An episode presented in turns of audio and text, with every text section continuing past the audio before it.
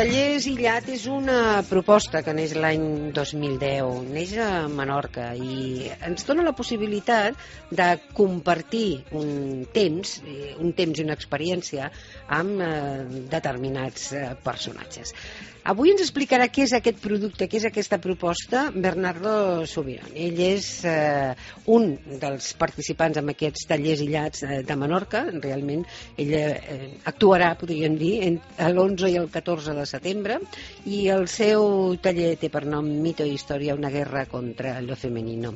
Bernardo Subirón, muy buenos días. Hola, muy buenos días. Oye, tenemos curiosidad por conocer todo sobre los talleres aislados. ¿Qué son exactamente? Pues la verdad es que es una propuesta bastante curiosa, ¿no? A la que yo acudí eh, hace creo que tres años por primera vez, porque bueno contactaron conmigo para para acercarme allí y la verdad es que me pareció una cosa realmente interesante, ¿no? Porque dicho en pocas palabras se trata de compartir con un autor que ya puede ser literario, un historiador, un pintor, un fotógrafo o una fotógrafa, una pintora, eh, compartir un tiempo en el cual no solamente se habla y se trabaja sobre un tema propuesto por el autor, sino que se comparte, digamos, buena parte de la vida diaria, ¿no?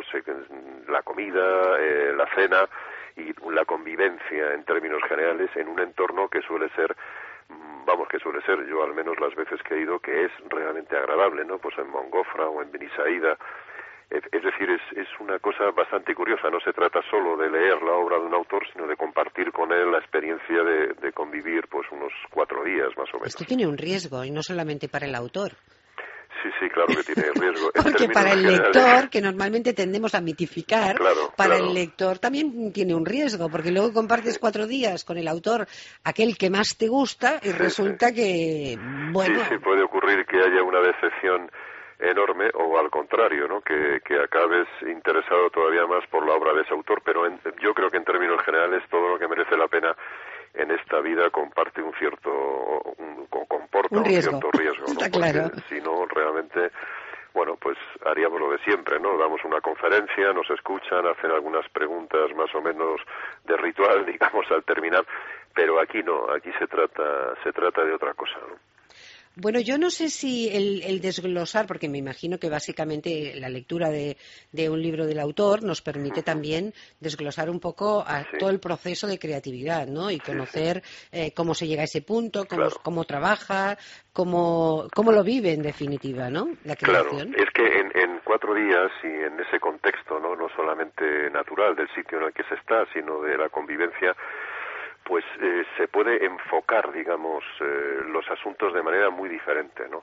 Es decir, en una conferencia o en un libro hay que guardar, por así decirlo, pues eh, una cierta sistemática, ¿no? Para no para no perderse y no hacer que se pierda el lector o el oyente, ¿no? Sin embargo, en, en ese contexto de convivencia se pueden abordar los asuntos desde puntos de vista que no se abordarían en un libro o quizá tampoco en una conferencia, en una charla, ¿no?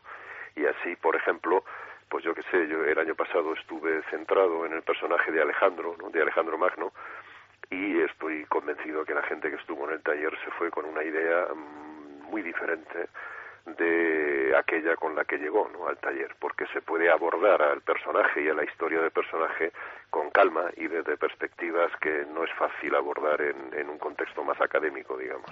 ¿Qué va a ser exactamente mito historia, una guerra contra lo femenino? Pues eh, bueno, va a ser un taller, ¿no? Un taller que yo creo que que pretende, eh, digamos, poner en claro algunas cosas de las que hablamos todos los días, ¿no? Pues yo creo que hay dos rasgos que caracterizan el, el, proceso histórico de toda Europa y probablemente de toda de todo Occidente y uno de esos rasgos ha sido pues eh, la desaparición por decirlo de alguna manera de la mujer de todo ámbito político social y administrativo que no sea de su propia casa no y eh, el por qué ha ocurrido esto porque esto ha pasado ¿no? históricamente, eh, a pesar de que no hay ninguna evidencia de que los hombres pueden hacer determinadas cosas mejor que las mujeres desde todos los puntos de vista, pues el por qué ha ocurrido es una cosa que a mí me parece interesante. ¿no? Yo creo que la historia de Occidente es la historia digamos, de un trasvase de una sociedad más o menos matriarcal y pacífica a una sociedad patriarcal y, y violenta, ¿no? y estudiar ese proceso desde el punto de vista del mito y desde el punto de vista de la historia me parece mm, interesante, ¿no? Porque, porque ¿Te vas a atrever a, dar alguna conclusión? A dar alguna conclusión. Bueno, yo soy de los que creen que el éxito del modelo patriarcal, ¿no? De la sociedad ha ido probablemente muchísimo más allá de lo que sus propios creadores o inductores imaginaron, ¿no? Lo digo en el, un poco en el prólogo del taller, ¿no? Es decir, que aproximadamente casi cuatro mil años después de que ese modelo de sociedad se pusiera en marcha, ¿no? Yo creo que muchísimas mujeres han asumido e interiorizado ese modelo incluso cuando, cuando creen que se oponen a él, ¿no? Es decir, que que estudiar esto en profundo y esto que aparentemente es un poco contradictorio, ¿no? Las, las mujeres, eh, muchísimas mujeres que creyendo que se oponen a ese tipo de sociedad, a ese tipo de modelo, realmente lo que han hecho ha sido asumirlo de una manera más o menos inconsciente, ¿no? Bueno, interesantísimo este taller que Bernardo Subirón va a dar en Menorca entre el, el 11 y el 14, porque de hecho en principio estaba previsto un solo taller Sí, parece que va a haber dos. Uno porque ha habido demanda, digamos. Uno empezaba el día 4, ¿no? El jueves, creo recordar que es día 4 de septiembre. Y el otro empezará el día 11 para dar un poco cabida a la gente que le apetecía acudir al, al taller. ¿no? El del 4 va del 4 al 7 y el del 11 va del 11 al 14.